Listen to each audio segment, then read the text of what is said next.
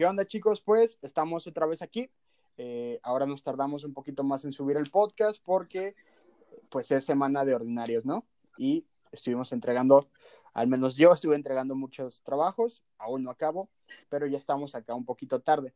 El tema de hoy va a ser el qué onda con la deuda pública del Estado de Jalisco. ¿Es útil? ¿No es útil? ¿Qué tan, qué tan bien argumentaron los, los, los diputados en el Pleno? ¿Es cierto lo que dicen? ¿Hay fines políticos detrás del gobernador? ¿Sirve a la mayoría de la ciudadanía? Ese es más o menos el tema que vamos a estar viendo hoy, ¿no? El tema de si de verdad debemos dejar de reproducirnos o no, decidimos aplazarlo para la siguiente semana, porque algunos de nuestros amigos que estaban interesados no tuvieron chance de acompañarnos hoy. Así que le doy la bienvenida a Britney, ella es estudiante de CUSEA, Alberto también es un compañero de CUSEA que nos está acompañando. ¿Cómo estás, Brit? Ah, muy bien, bien, gracias. ¿Ustedes? También bien. Oye, ¿y qué piensas al respecto de esto? Dale entrada. Ah, bueno, eh, igual como contexto, eh, la semana pasada, eh, de hecho hace unos días, se aprobó una deuda pública y un reajuste presupuestal en el Congreso del Estado de Jalisco. ¿Qué opino? Sinceramente me parece muy irresponsable por parte de las y los diputados no solamente porque creo que la discusión fue pobre, sino porque pues claramente esto responde a intereses políticos, ¿no? Más el adquirir una deuda afecta gravemente a las y los jaliscienses, a las personas que dicen representar y sobre todo porque el Congreso últimamente es, es la oficialidad de partes del gobernador, ¿no? Adquirir una deuda pública a mitad de, de pandemia, pero dejar en vulnerabilidad la salud y luego todavía no reconocer que la deuda, deuda pública del Estado de Jalisco solamente eh, autoriza que ese dinero sea gastado en infraestructura pública y nos intentan vender que se va a invertir para empresas pequeñas y medianas, me parece muy vil y pues muy erróneo, sinceramente. Creo que sí es una decisión muy grave, sobre todo porque están hipotecando el futuro de las personas de este estado. ¿Y tú, Alberto, qué es lo que piensas más o menos al respecto, nomás como para darle entrada? Yo coincido con los puntos de Brittany, es decir, la discusión que se dio en el Congreso del Estado, Britney, perdón, Britney, eh, la discusión que se dio en el Congreso del Estado fue realmente pobre, demasiado demagógica, porque más allá de apelar a los argumentos, apelaron a los sentimientos y lo que se vio fue una discusión como aplanadora. Toda la maquinaria del gobierno del Estado, a través de Salvador Caro y sus representantes, lo único... No se escuchó lo último, Alberto. Se cortó. ¿Estás aún aquí? Bueno, pues en lo que se recupera eh, la línea con Alberto, yo les digo más o menos cuál es mi perspectiva, ¿no? Creo que para empezar no, hubo una discusión real, la discusión fue falsa, eh, se cayó en muchas pseudodiscusiones al respecto y muchas, muchos fallos argumentales, como por ejemplo no recuerdo el nombre de este diputado del PAN, me tocó ver la discusión en el Pleno, pero este señor decía algo como que en Jalisco había menos muertos que en todo México, cuando es obvio que eso va a ser, es obviamente que va a ser. Lamentablemente la gente desciende, pero creo que es incomparable la gente que muere en un estado a la gente que muere en todo un país, o sea, la suma de todos los estados. Y a esto habrá que añadir que no es la primera vez que el gobernador pone primero sus intereses políticos o para formar su carrera política por encima de los intereses del Estado, ¿no? Menos. ¿Cuál es el problema? Como bien ya mencionaba Brit, el problema es que a la larga esto no solamente representa el que nosotros también tengamos que pagar, sino que van a venir recortes a, a ciertos aspectos del espacio público que a las generaciones futuras, a las generaciones que venimos, sí nos van a afectar. Y el, mismo gobernador tampoco se atrevió a hablar de cosas que me parecen fundamentales, como por ejemplo, se recorta seguridad, se recorta salud, se recorta cultura, pero no se recorta la propaganda, ¿no? Este, este aspecto de la publicidad se quedó intacto cuando resulta algo irónico. Y también habría que añadir, yo recuerdo muy bien lo que pasó en, en Tlajumulco, cuando el gobernador, se, antes de lanzarse para, para Jalisco, el gobernador lo que buscó hacer es, es una representación a partir de lo que ya había representado, ¿no? De su trabajo hecho. En la Jumulco se regalaron cosas, se regalaron uniformes, se dio apoyos, etcétera, etcétera. Y cuando él, la gobernatura a nivel estatal, la demás gente empieza a preguntarse esto, ¿no? ¿Por qué sí sucedió ahí y en mi municipio no? Y eso le da la posibilidad de que se, de que se abalance por, por la gobernatura de Jalisco. ¿Qué puede pasar? Al final, este endeudamiento y el presupuesto que tuvo que requerir de un cambio constitucional que, que, los, que los mismos diputados aprobaron, puede financiar la carrera política del gobernador para el 2024. Salvo tu mejor opinión, Britney, ¿qué, qué opinas?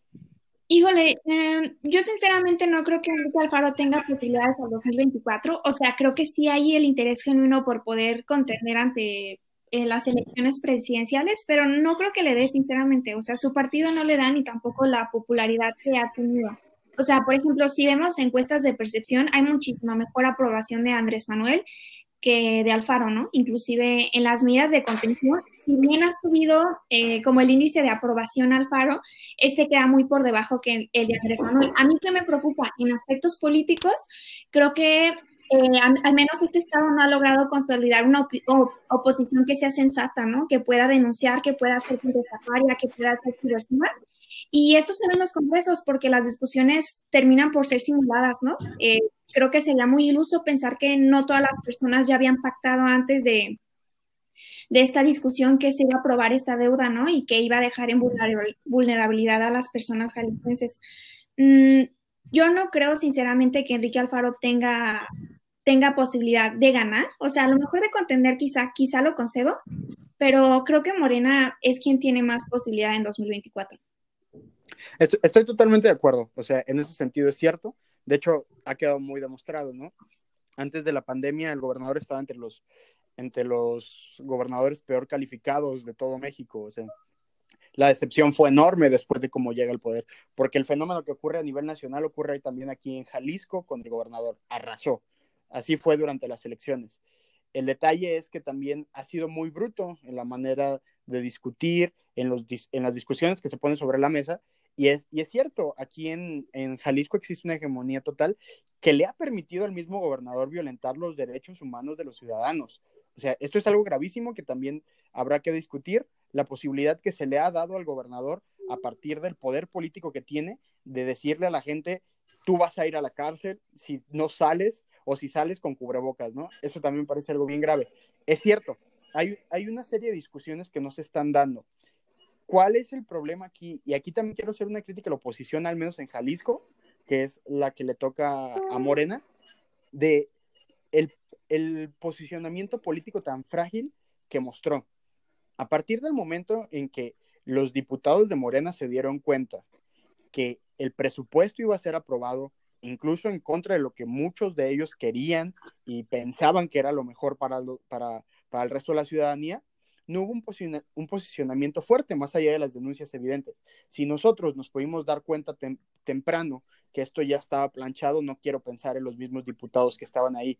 Yo, a mí, al menos de mi parte, me hubiera encantado ver de parte de la oposición una respuesta más dura, más ruda. Nos vamos del pleno, no votamos, no sé, algo que realmente reafirmara una postura política al interior de, de la discusión que se está dando y eh, al día siguiente o a los días posteriores, eso fuera la nota. Los, los diputados de Morena, inconformes por la decisión que había tomado el gobernador, decidieron retirarse. Eso es lo que sucedió eh, estrictamente en el Pleno. Ahora sí, vamos viendo las consecuencias. ¿Qué es lo que va a pasar? La deuda requirió de una reforma constitucional para poder ser aprobada. En primera. La otra, la excusa de la deuda es el COVID y que el gobernador ha tenido que recurrir a distintos presupuestos que no estaban pensados para eso, para invertirlos en la infraestructura de salud. ¿Cómo está la salud en Jalisco? Está abandonada, ya estaba abandonada desde hace un tiempo. Lógicamente hay consecuencias. Lo otro, eh, al final, yo creo que esta serie, esta serie de fenómenos eh, políticos sí tienen consecuencias muy graves al interior de una estructura y sobre todo de una estructura en, medio de una crisis. No, no, no resulta factible el seguir acudiendo al sector, el seguir recurriendo a que la, a que la política pública salve al sector privado una vez más. Y más cuando en el estado de Jalisco la mayoría de los negocios es comercio informal. ¿cómo los vas a apoyar a ellos si tú estás garantizando solamente a las grandes? ¿Qué opinas, Brett? Eh, no sé si Miguel quiera decir algo antes. Bueno. Creo que no está en línea, ¿eh? Sí. Ah, sí, adelante. Eh, mira, desde mi punto de vista, todo lo que se ha analizado ante esta situación de la deuda es algo demasiado terrible. Ya lo mencionaste, la oposición, todos los que son oposición ahora, la mayoría es morena, tres del PRI nada más, eh, hicieron ciertos señalamientos. Mariana Fernández lo, lo mencionó de tanto en las declaraciones que hizo en la rueda de prensa, que por ejemplo el partido del PRI todos iban a votar en contra, pero ¿qué significancia hay? Solamente son tres. Aún así se hizo la lucha. ¿Y qué consecuencias puede traer? Son 6 mil millones de pesos más, si nos vemos conservadores, otros 6 mil millones de puros intereses, con el pretexto de que Jalisco tenía las finanzas sanas. Entonces, imagínense, teniendo una deuda de 12 millones de pesos a pagar de años, ¿cuánto se va a requerir para aumentar impuestos? Y más allá, esto es obviamente eh, compromisos políticos que quiere tener eh, Enrique Alfaro para afianzar su candidatura para el 2024, porque bien sabemos que quiere ser presidente de la República, que, coincido contigo, Britney, no la va a lograr, obviamente, por su partido, por su persona y por su falta de popularidad fuera de Jalisco, nadie lo conoce. Entonces, ¿qué representa eso para nosotros? Una carga muy grande, valga saber cuánto nos van a aumentar los impuestos predial y demás para los siguientes años para cubrir el coste de esa deuda, pero eh, en cuanto a beneficiar a los empresarios, eh, no es correcto ya que ellos ya tienen un capital suficiente. Lo correcto hubiera sido recortar los gastos en publicidad, propaganda, telefonía, que es un gasto terrible. La covacha se lleva una gran parte porque es su publicista favorito entonces, si se hubiera recortado ahí, en esa parte, que es, no es necesaria publicidad y propaganda, al menos hubiera sido bueno para sanear eh, los estragos del COVID a los pequeños productores, a los del comercio informal. Totalmente, totalmente. ¿Y, qué ah, opinas Bueno, yo estoy de acuerdo con algunos puntos. O sea, creo que definitivamente el gasto social en, en, comunicación debe de recortarse porque a final de cuentas solamente es promoción para poder legitimar su gobierno y eso para mí es sumamente lamentable. Cuando le están recortando a, a, la búsqueda de personas desaparecidas, cuando le están recortando al hospital civil a mitad de pandemia, cuando le están recordando a cosas que son más trascendentes y fundamentales para el desarrollo de las personas de Jalisco.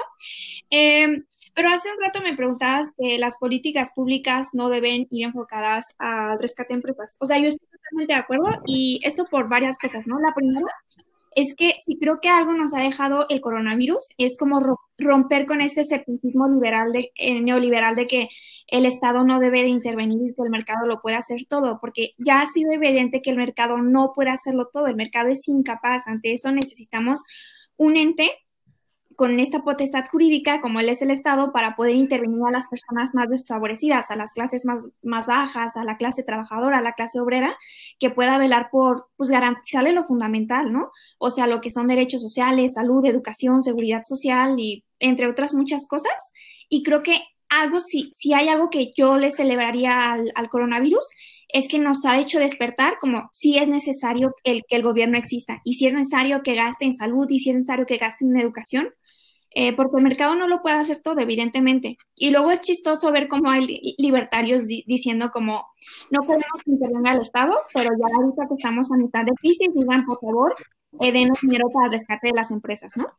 Eso para mí resulta sumamente como chistoso, muy contradictorio, pero sobre todo porque creo que las políticas públicas eh, no deben dividir O sea, las políticas públicas son herramientas transformadoras de la realidad de, y sobre todo de la realidad de las personas y de sus problemas públicos, ¿no? De los que han catalogado y etiquetado como de orden público. Entonces, yo lo que vería que debería de suceder a esta crisis es una reforma fiscal que, que me atrevo a decir, o sea, no, yo no creería que el predial sea el aumento de la solución. O sea, no creo que sea malo, porque, por ejemplo, pensamos en estos esquemas de, de que se basan en el predial. Por ejemplo, yo regresaría a la tenencia, porque a mí me parece muy importante que si la movilidad y la infraestructura está pensada para los coches, que, es súper cochista, pues que sean ellos quienes la paguen, ¿no? Cuando no hay puentes peatonales, o sea, cuando los puentes en sí son antipeatonales, ¿no? No permiten la la circulación de las personas con discapacidad, de mujeres embarazadas y demás. Pero también, pues, sobre todo porque creo que cuando nos, nos ponemos en la idea de la reforma fiscal es para poner el impuesto a la riqueza, ¿no?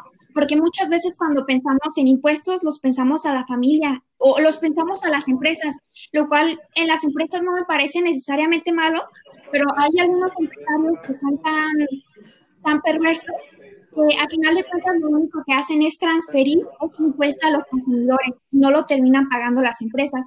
Entonces, yo sí vería que pensemos formas más creativas y más innovadoras de poder recaudar y de no afectar a las personas que ya están siendo vulneradas en estos momentos.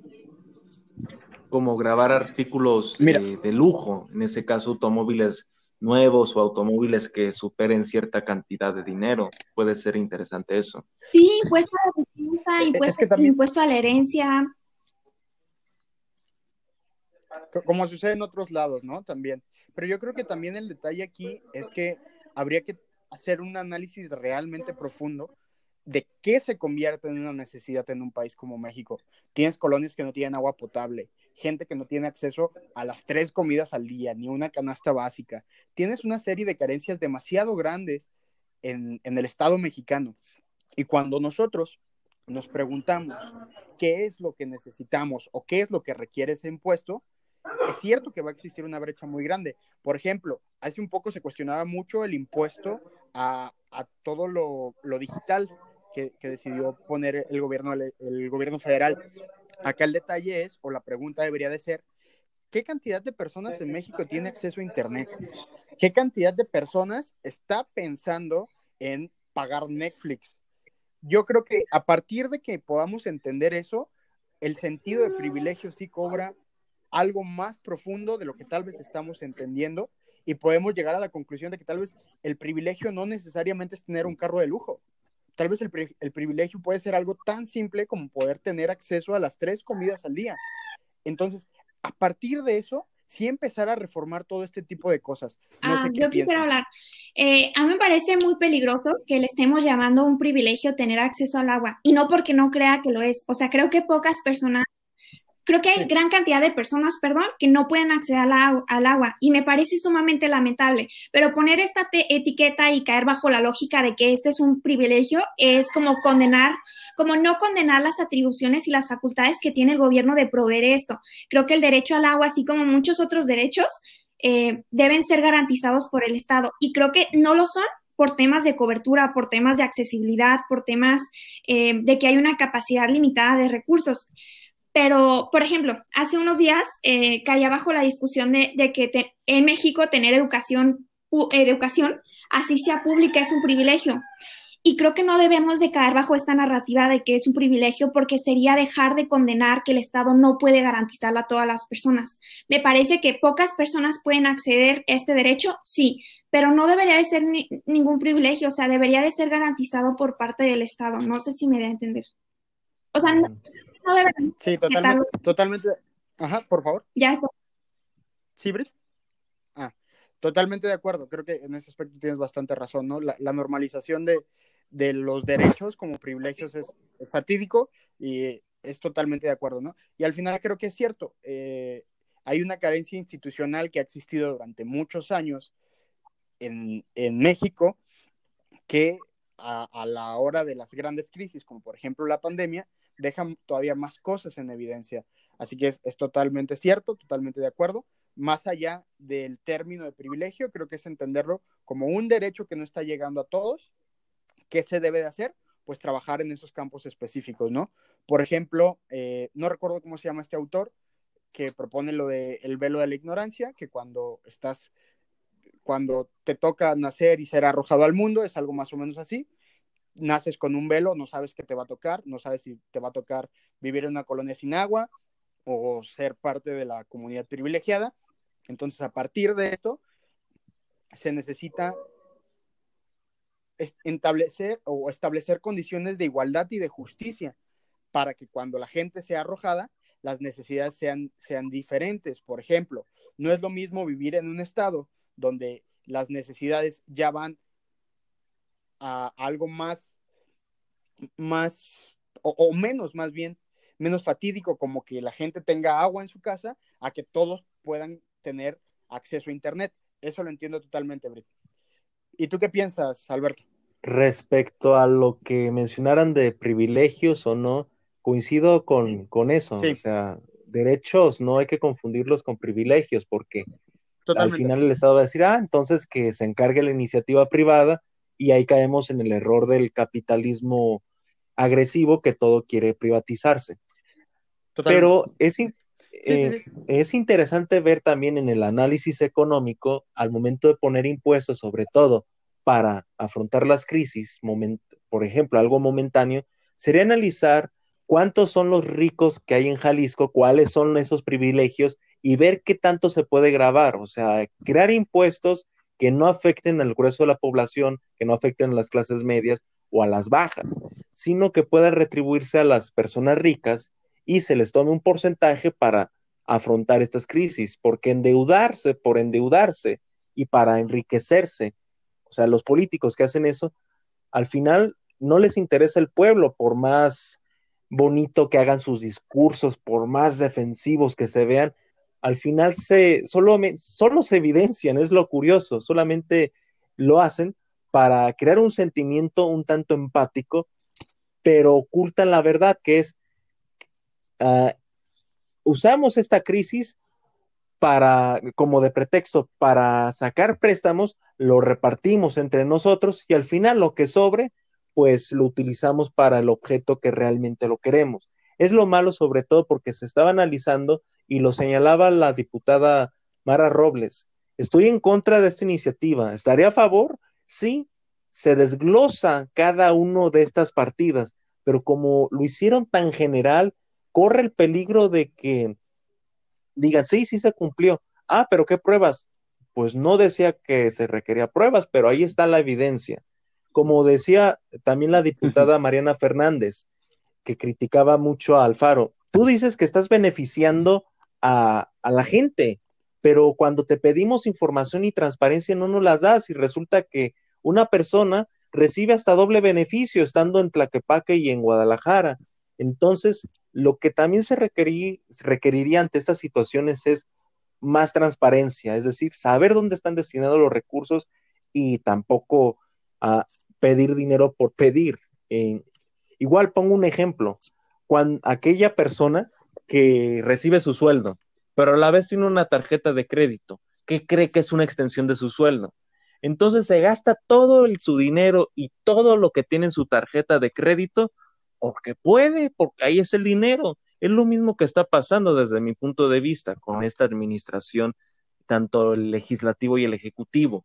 Como creen que tienen una línea de crédito muy grande, pues se lo quieren gastar todo. Entonces, lo único, al final, los que lo van a pagar es como aquella persona que mencionaba, va a decir, oye hermano, préstame dinero, ¿no? Para, para pues, salir de esta. Oye tío, pues écheme la mano así va a estar Jalisco. Le va a pedir a la federación y a sus ciudadanos a que cooperen de una deuda que jamás debió de haber existido. Y, también recordemos que hace algunas semanas el, gobernador de Jalisco amenazaba con salirse de, la Del pacto ¿eh? fiscal. Amenazaba al gobierno.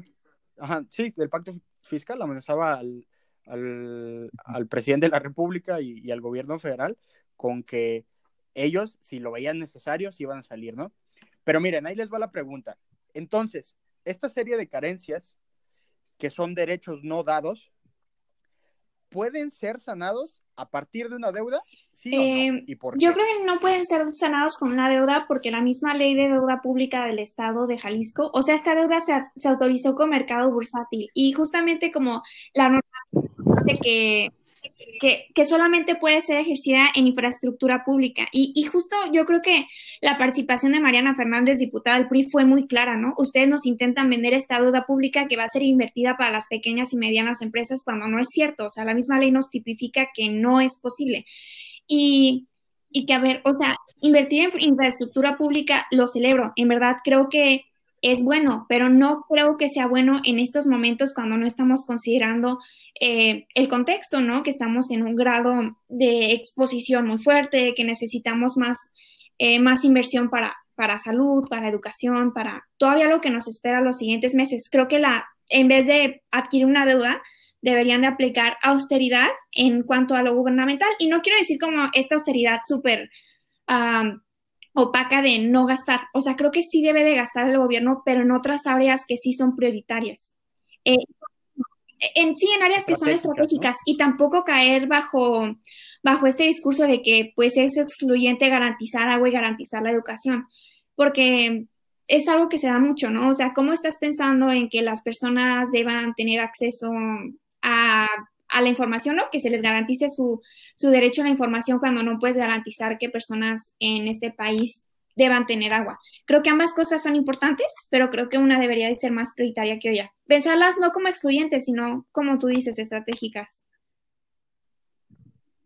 Totalmente. A ver, entonces, Brit, hace un rato nos sugerías que la institucionalidad sí cumple una función en parte a la estructura social. O sea, a diferencia de lo que durante muchos años nos han vendido, hemos creído, ya estamos llegando a la conclusión de que esta institucionalidad sí cumple una función. ¿Hasta qué grado se debe de respetar la misma función de la institucionalidad? Porque tampoco vamos a ser dogmáticos con la misma, hay que reconocer que tiene carencias. ¿Qué piensas? Híjole, quizá no logro comprender a qué te refieres con institucionalidad. Sí, todo, toda esta serie de apoyos que se dan por medio de, la institución. Puede ser apoyos directos, puede ser, por ejemplo, lo que hablábamos hace rato respecto a la información, a transparencia misma. O sea, esto se da a partir de una institución que se encarga de darnos esas herramientas a nosotros los ciudadanos, ¿no? E, esa, esa, es la función, al menos ahora, del Estado. Eso es más o menos. Ok, pero ¿cuál era la pregunta? O sea, como más clara. ¿Qué, qué, tan dogmáticos hay que ser con esta institucionalidad, con, estas instituciones que se supone deben de cumplir una función? Porque también recordamos de la historia que, e, ese es como el punto, hay que recordar de la historia en que venimos. La institucionalidad siempre ha acompañado, de hecho ha acompañado tanto que se apoderó, apoderó de todo y hubo un punto donde ya es incuestionable y creemos que todo se debe a la institucionalidad y que todos los apoyos que da la institucionalidad son bien dados, pero hay organismos institucionales que no funcionan porque son corruptos, ya están corrompidos, ¿no? E, esa es como la pregunta. ¿Qué se debe de hacer cuando la institucionalidad también está fracasando? Mm, es que, o sea, quizá va un poco fuera de lugar mi, respuesta, pero es lo que genuinamente pienso. Creo que el cambio que se va a dar para poder adquirir todos los derechos y que la cobertura sea universal viene de la clase política. O sea, creo que si la clase política no lo ha garantizado es porque simplemente no hay voluntad, porque no les favorece a sus intereses personales eh, e Y creo que una cosa que debemos de rechazar es como este odio al gobierno. Y, o sea, como no me malinterpreten, también odio al gobierno, yo de la corrupción, de la opacidad, pero creo que es, mm, hemos caído mucho bajo esta lógica de la sociedad civil lo puede todo y pues nos anticipo, ¿no? La sociedad civil no lo puede todo. O sea, para poder transformar... Eh, la vida de las personas se requiere la política y se requiere cambiar a estas personas en el Congreso local que no nos están representando, cambiar al gobernador, porque inclusive en estos lugares donde se aprueba el presupuesto, donde se ejerce el presupuesto, donde se devenga el presupuesto, son asuntos políticos que nos afectan a todos, que afectan que tú tengas agua en tu colonia, que tengas eh, que tengas iluminarias, o sea, que, que, tengas todo esto depende de decisiones políticas y ya no podemos aborrecer el Estado sin, sin no intentar ocupar estos espacios. O sea, creo que en la medida de que estas situaciones puedan cambiar, eh, se da, o sea, de una manera muy relacionada con qué tan capaces somos como personas que estamos en contra, que somos opositoras, que somos contestatarias, en poder llegar ahí, ¿no? En poder llegar ahí y ser voces lúcidas que tengan la congruencia y la capacidad de decir, ok, yo, como tú no me representas, eh, yo tengo la posibilidad de ser vocera de las clases más desfavorecidas, de las personas que viven en lomas de Tesistán, de, de demás, ¿no? O sea, creo que ser activistas es algo muy valioso y, lo respeto, ¿no? Pero creo que no podemos pensar en cambiar el orden de prioridad de las personas si no estamos ahí donde se aprueba el presupuesto, ¿no? Entonces, yo lo que veo es que se debería de consolidar una izquierda más fuerte y no solamente en Jalisco, creo que se debe de dar como en nivel nacional, porque creo que si algo nos han dejado como las luchas obreras y las luchas del proletariado en los siglos pasados y desde el marxismo, es que no se puede cambiar el aparato estatal sin formar parte de él, lamentablemente. ¿Qué, ¿Qué, opinas tú, Alberto? Ante este sentido, yo lo que considero es que el Estado necesita crear mecanismos de ciudadanización, es decir, que a fin de cuentas la gente reconozca sus derechos y los ponga en práctica y poder ir con un conglomerado de gente al Congreso del Estado y decir, oye, esta situación no me representa, me va a afectar. Y tú nada más representas a los demás, pero los que estamos representados estamos aquí exigiéndote a ti, diputado, que no apruebes. No, pues es que yo me dieron la facultad ustedes de estar aquí. No, no, pues diputado, tenemos la misma facultad como de ponerlo como de quitarlo. Entonces eso sería algo interesante que el Estado creara esos mecanismos de ciudadanización y a fin de cuentas que la gente sea más participativa, porque es bien cierto, lo menciona de cierta manera Britney, necesitamos estar ahí como activistas y exigirle al gobierno y también eh, nosotros como ciudadanos velar por nuestros propios intereses, porque llega un punto en que esa institucionalidad eh, institucionalidad se convierte en tan corrupta y se empiezan a hacer las porquerías que hemos visto. Sobre todo lo hemos visto y evidenciado con este gobierno, porque prácticamente... Te, te, escuchas un poco cortado, Alberto. ¿Me escuchas ya bien? Sí, listo. Bien, mencionaba grandes rasgos eh, que eh, la institucionalidad a, a veces se convierte en una corrupción muy grande y como ciudadanos necesitamos organizarnos para hacerle ver al gobierno que está haciendo las cosas mal. Y evidencia de ello lo, lo vemos con el actual gobierno, porque imagínate, tiene a los diputados a su favor, igual a los magistrados, entonces es como una mini dictadura, un mini Benito Mussolini, y hace lo que le plazca. Pero no debería ser así.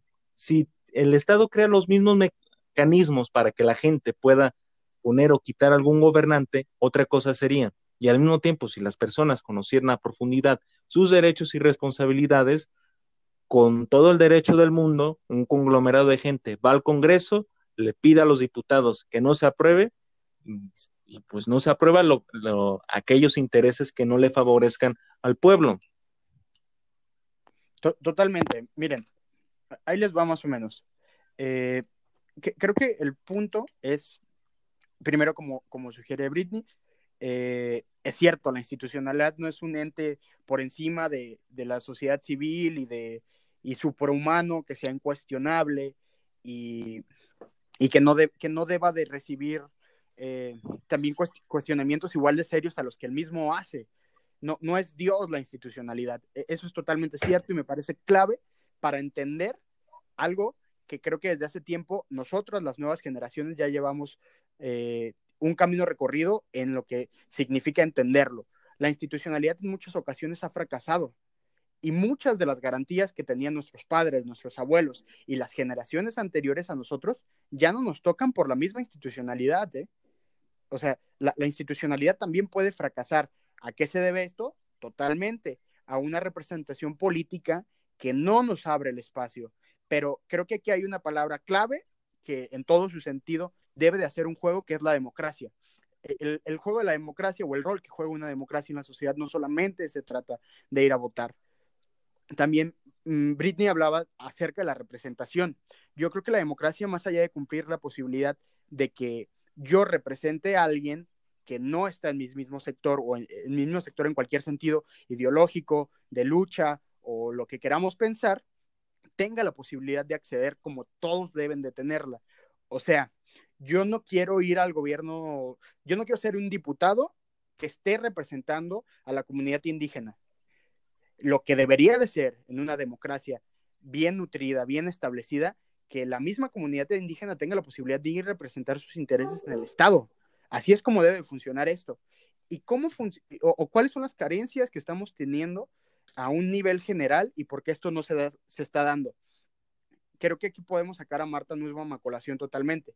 La misma Marta Nussbaum habla de cómo eh, la educación de repente ha dejado de lado a las humanidades y esta, este perfil de sujeto egoísta, de sujeto narcisista, que, pone sus intereses por encima del resto, incluso de una población, son muy dañinos para la sociedad. El, proceso de narcisismo y de egoísmo es un proceso natural en los niños y sí existe. Y, solamente se debe entender como un proceso, no como nada más. Es un proceso y ya. El detalle es que cuando ese proceso nunca acaba, un adulto que es egoísta, narcisista y pone sus intereses por encima de los intereses de toda una sociedad, es muy, muy dañino. ¿Sí me estoy dando a entender más o menos? Sí, eh, yo quisiera hacer un comentario como antes de que se me vaya la idea.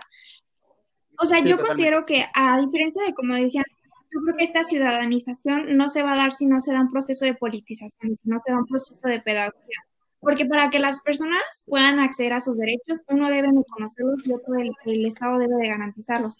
O sea, inclusive el, el término a mí de ciudadano me parece excluyente porque no considera, por ejemplo, a las personas que no forman parte de, de Jalisco, por ejemplo, o que no forman parte de México, no toma en consideración a las, a las personas inmigrantes, a las personas en situación de calle, a las niñas, a, las a los niños.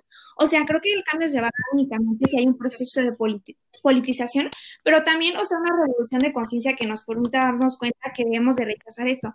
O sea, León, tú lo decías como la educación forma parte fundamental, pero porque en, las democracias, ¿no? Y yo estoy totalmente de acuerdo. Creo que más allá de narcisismo, em, la educación le es útil al capitalismo en estos momentos y le es útil al neoliberalismo porque promueve, promueve justamente la memorización, promueve, eh, sí, la memorización más allá de la creación del conocimiento, más allá que el pensamiento crítico y reflexivo. Entonces, es súper lamentable, ¿no? Creo que una educación que sirve a las democracias es aquella que tiene la capacidad de imaginar mundos nuevos y de imaginar realidades alternativas.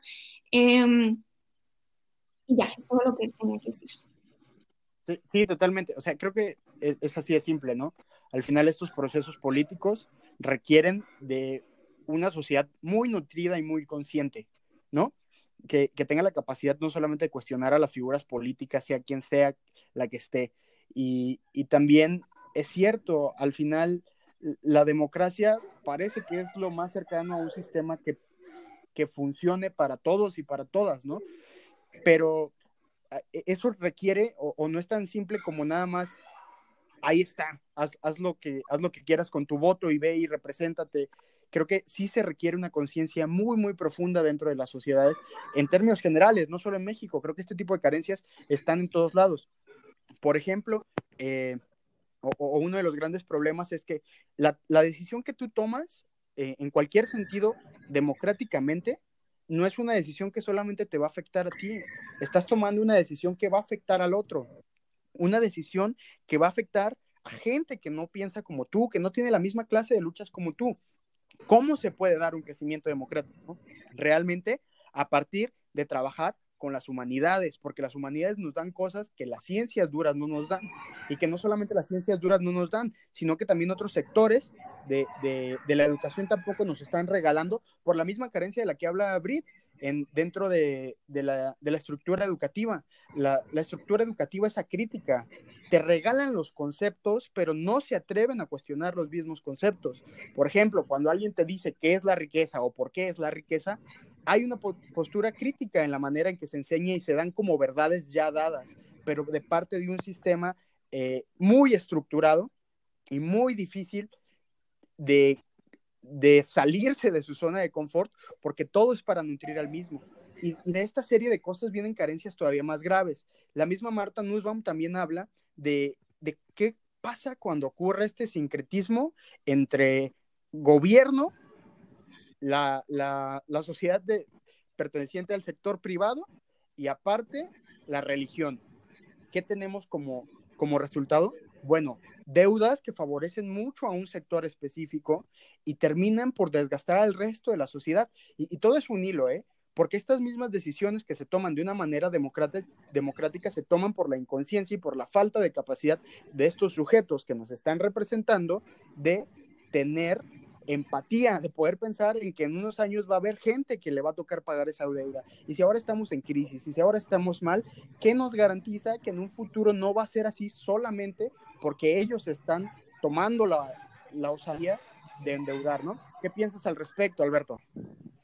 Pues cuando se anteponen los intereses personales a los intereses públicos, lo único que causa es esa gran desigualdad.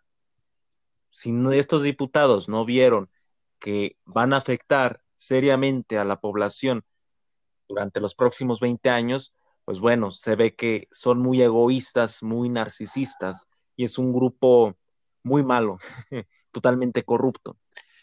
Y yo lo que pienso es, si se prevé, se prevé que para los próximos años vaya a haber una crisis y una recesión económica por la paralización de la productividad. Pero imagínense, si no hay producción, no hay dinero, ¿cómo te atreves a pedir más deuda? ¿Con qué elementos o con qué dinero lo vas a pagar? ¿Cómo lo vamos a pagar? Y recuerden, el Estado no tiene dinero. A fin de cuentas, quienes eh, tienen el dinero son los ciudadanos que lo pagan a través de los impuestos. Y si esos ciudadanos no tienen dinero para pagar esos impuestos, va a pasar una crisis terrible, lo, como tal como pasó en los ochentas, cuando México ya ni tenía capacidad monetaria para pagar, lo que sucede es devaluación de la moneda. Y hablamos en el caso de Jalisco, la federación va a tener que rescatar a este estado en un punto llega eh, insostenible y es un lastre más para la federación. ¿Por qué? Porque tiene que destinar dinero del Producto Interno Bruto a rescatar a los estados. Y es curioso eso lo que mencionas, cuando el Estado se une con la religión y el capital, pues lo único que pasa es que se favorece solamente a los más ricos, cosa que lo vemos que se está viendo aquí. Eh, Enrique Alfaro se junta mucho con los intereses religiosos y los intereses de los empresarios, porque a fin de cuentas quien se ve más beneficiado de esta situación son de las obras públicas. ¿Y quien estuvo ahí presente? Pues su, su tío, que precisamente es un empresario del sector constructor, de la construcción. Entonces, está beneficiando unos cuantos a costa de que nosotros estemos pagando más, pagando esa deuda y pues se hipoteca el futuro de este Estado de, hecho, e, es, es, como curioso, ¿no? El, tratar de entender esto, porque al final, miren, yo no he acabado mi carrera. Tengo entendido que ninguno de ustedes aún ha terminado su carrera. Y, lo podemos entender perfectamente, ¿no? Creo que todos nosotros tenemos la capacidad para entenderlo.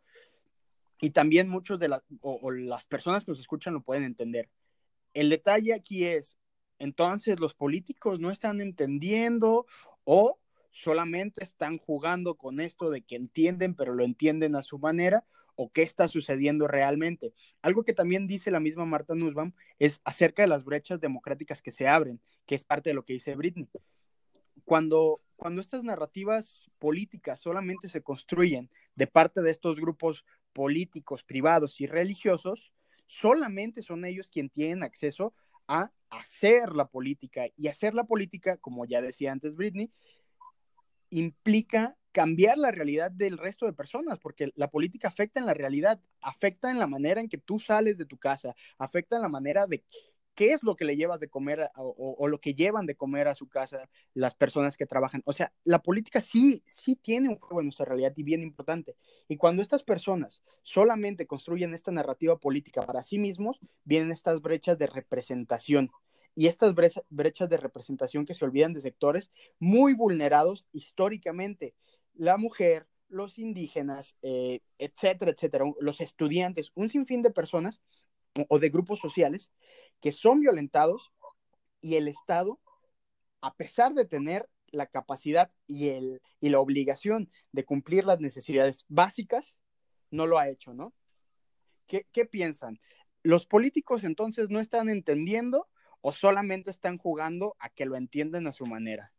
Mm, Yo creo que lo entienden, pero simplemente lo ignoran. O sea, porque creo que las instituciones no son las que fallan, fallan las personas que habitan mal esas instituciones. O sea, por ejemplo, que el sistema judicial no funcione y que el sistema judicial eh, justamente no funcione porque hay corrupción, porque hay impunidad, porque hay conflicto de intereses, porque hay personas que eh, criminalizan a los pobres y que hacen que la libertad sea una transacción económica para la que solamente las personas ricas puedan acceder es algo meramente político, ¿no? O sea, es político que en el Poder Legislativo aprueben qué personas van al Poder Judicial y qué personas no, que en el Ejecutivo decida en qué lugares brindar servicios públicos eh, de excelencia y en qué otros sean precarios, es político. Entonces, o sea, yo creo que sí hay, sí hay conocimiento claro de ello, pero no hay intención y no hay voluntad. Y, y la verdad es que yo creo que ya no deberíamos de apelar ni a la comprensión ni a la voluntad de estas personas, porque a la clase política Creo que si México está así es porque justamente a la clase política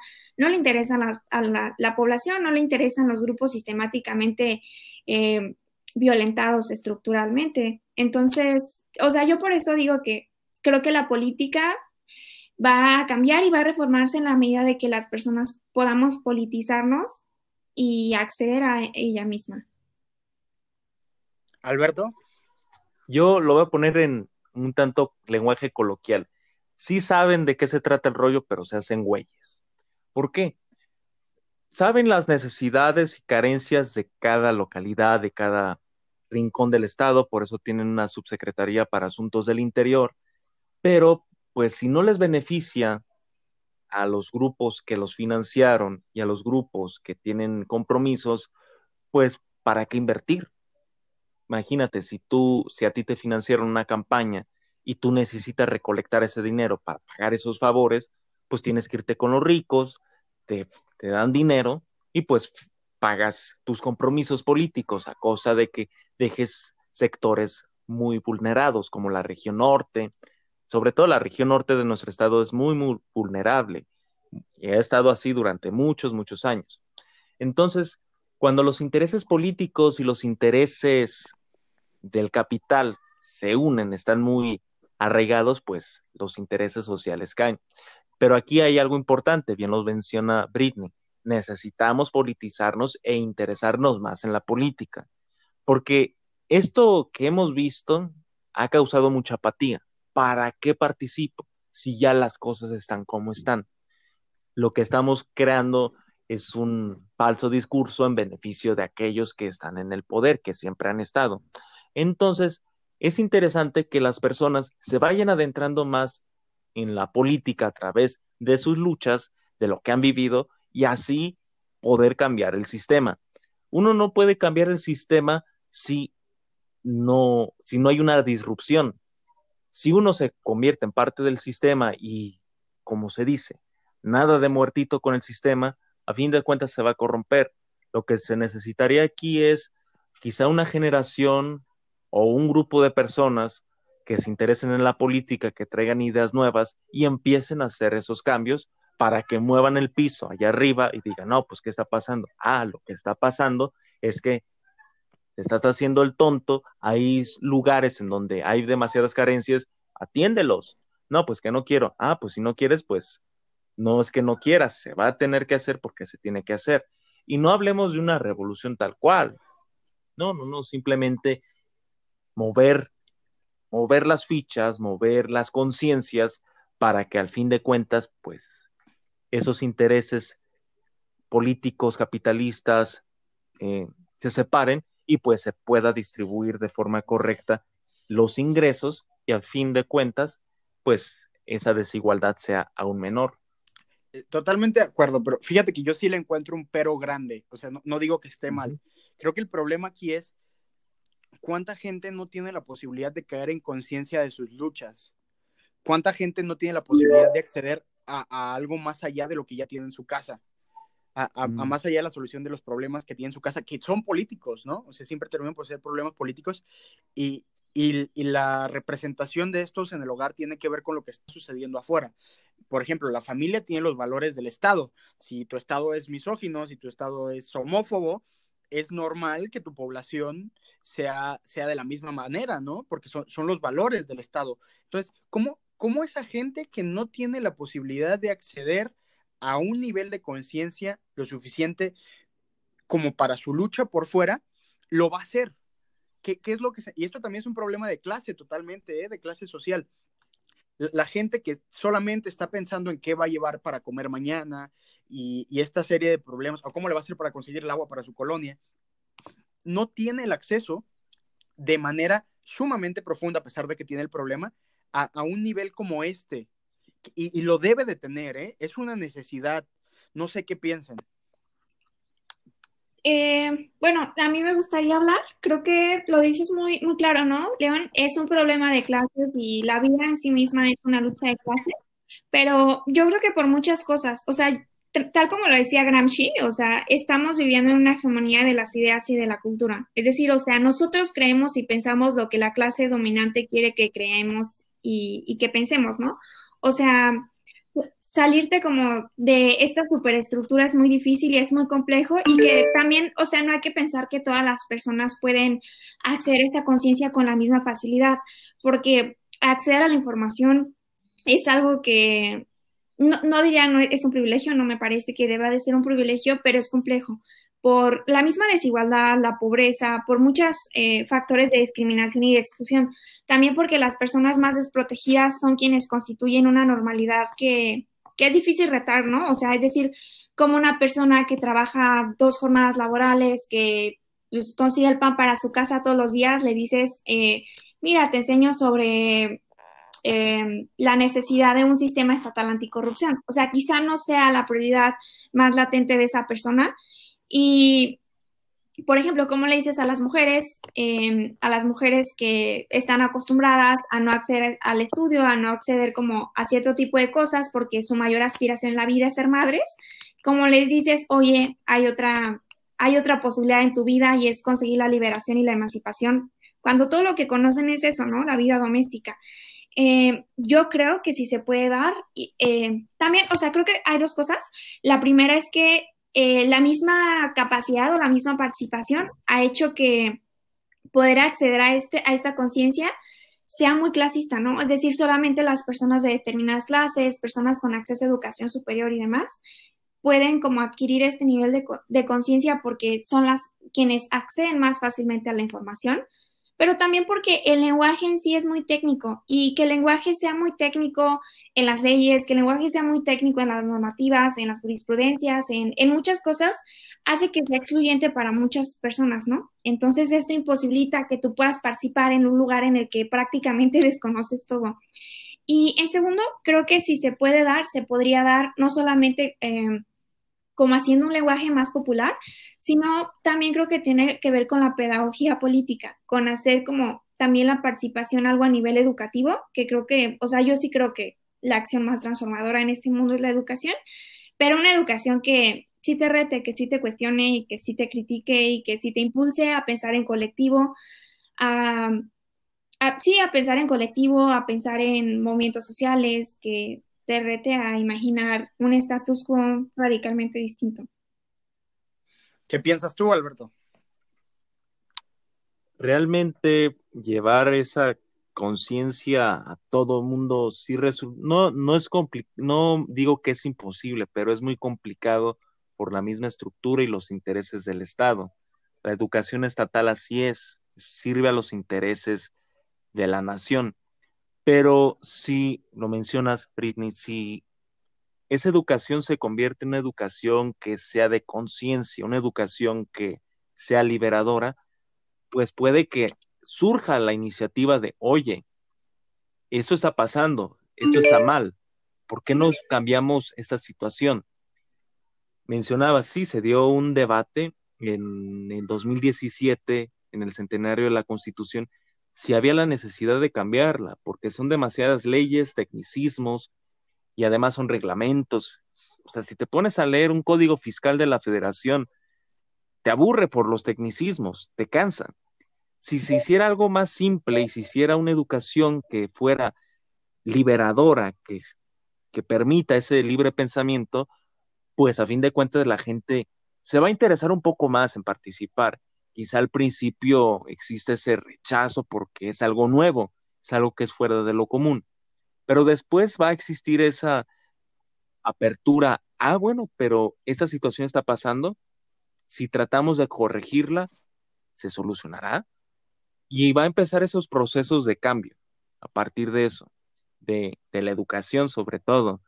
Si una generación, yo, yo pienso así, es mi punto de vista, si tenemos una generación con una que tenga un cambio de conciencia diferente, esa generación va a propiciar que las siguientes los tengan, porque van a rechazar aquellos conceptos o aquellos dogmas que creían incorrectos, es decir, pues no es posible que todavía siga existiendo una sociedad misógina, machista, que rechace eh, ciertas cuestiones, que crea que las mujeres son solamente para tener hijos. Y si esas personas se dan cuenta, esa generación se da, se, da cuenta, pues va a decir a las siguientes, oye, las siguientes pensaba así, ese pensamiento estaba mal. Eh, ahora el nuevo pensamiento debería ser así, por estas razones, para que las mismas personas puedan expresarse de una forma mejor. Eso pienso yo.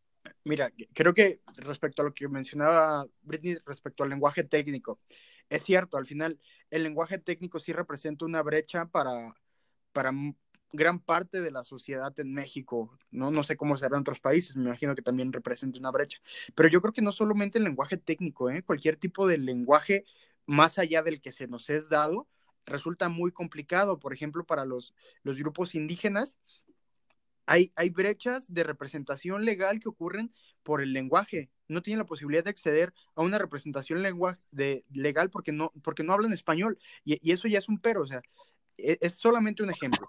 Pero también hay algo que me parece fundamental ¿eh? y, y, con más afán de sonar político que poético, es al final las luchas no necesariamente necesitan ser sumamente enormes. Creo que ah, hay gente que puede y tiene la posibilidad de desarrollar esas capacidades para en una representación democrática representar los intereses del grupo que busca representar, pero al final hay luchas que, se, que se tienen que autoasumir de manera casi inconsciente. Por ejemplo, eh, todos o, todos los grupos que son violentados son conscientes de las cosas que carecen, son conscientes de los derechos o, o de que hay algo ahí que no está funcionando bien esa conciencia sí existe. Lo que no existe es esa conciencia alimentada que los hace cuestionar, que los hace criticar. ¿Cuál puede ser una lucha? Bueno, pues a veces la lucha tal vez puede ser tan simple como decir no o como no sé, hacer cosas un poco más pequeñas dentro de una misma estructura ya dada. O como por ejemplo cuando hay una canción que tiene un lenguaje de odio, denunciar la canción o, señalar toda esta serie de cosas que están mal yo creo que ese también es un sentido de, la lucha que se debe llevar, porque al final los discursos sí, sí forman parte de la realidad también, y estos discursos son los mismos que nos dan acceso al lenguaje y a lo que queremos comunicar. Eh, hay un maestro en la carrera que, un día nos dijo algo y, tal vez tardé tiempo en, en como ser consciente de lo que realmente estaba diciendo, ¿no? Él nos decía, en este aspecto las computadoras lo tienen ganado, ¿no? metes una memoria y se ve una computadora, después la metes a otra y exactamente la misma información como está ahí va a aparecer en la otra computadora. ¿Qué pasa con el resto del lenguaje? Bueno, los humanos no podemos hacer eso. Necesitamos comunicarlo y buscar que la otra persona entienda lo que nosotros tenemos en la cabeza. Y a partir de esto, se arman los discursos de normalización dentro de una sociedad y a partir de esto las cosas que nosotros permitimos van cambiando. Así que creo que ya para concluir, porque ya nos aventamos la hora de podcast, eh, desde mi parte es, hay que politizar. ¿Cómo podemos politizar? Desde el inmediato, a lo mejor con, con, dos o tres cositas que podamos hacer en el inmediato, ayudar a las personas que podamos ayudar a que se politicen y, al final siempre ser críticos con estas figuras y que cuando lleguen estos políticos con sus discursos sumamente encantadores que nos dicen que endeudarnos es lo mejor que le podría pasar al Estado, cuestionarlos y no solo cuestionarlos, evidenciar sus carencias discursivas y argumentativas y que se den cuenta o, que nos, nosotros nos demos cuenta de que ellos no tienen la razón, ¿no? No sé qué piensan. Ya para concluir. Sí, o sea, yo estoy totalmente de acuerdo, creo que podrían ser cosas mínimas como pues no consumir cosas que, ni reproducir cosas que sean misóginas, que sean racistas, que sean clasistas, como creo que las acciones individuales importan, pero también en imaginar formas más creativas, más colectivas y pues más pacíficas de poder organizarnos masivamente. Totalmente. Alberto. Necesitamos organizarnos para que las futuras generaciones cambien de esas conciencias. Y bien lo mencionas, con pequeñas obras se hacen grandes cosas. Y si es muy cierto, aquellas personas que nos venden, vienen a vender piñas a través de discursos y la demagogia, es importante evidenciarlas y decir, ah, mira, estás mal, por estas razones, por estos argumentos, por estas razones objetivas. Y así la gente va a decir, ah, pues sí es cierto, nos viene a vender humos y decir que una deuda de tal magnitud es buena, cuando en la realidad una deuda jamás en este sentido de tal magnitud va a ser buena. Totalmente, pues bueno, muchas gracias por acompañarnos, Alberto y Britney. Un, gusto de verdad escucharlos, ¿eh? A ver si, si después se pueden venir a, a compartirnos un poquito de lo que conocen y a escucharlos hablar. De verdad, fue un gustazo. Igual, muchas gracias a ambos. Muchas gracias. Pues gracias, León. Gracias, Britney. A León por la invitación, a Britney por acompañarnos y a cada uno de ustedes que nos escuchó en este podcast. Gracias, Alberto. Oye, tú también tienes, tienes unas cápsulas por ahí, ¿no? De, oratoria, para que le digas al auditorio por si le interesa. Miren, pueden revisarlos en mi Facebook, es uh, facebook.com AMRE.03 hablo algunas cápsulas de cómo hablar ante un público, perder el nervio y hablar de una forma pues un poco más objetiva. Y de hecho, el jueves tenemos una cita con León en el mismo Facebook porque vamos a hablar de cómo argumentar mejor.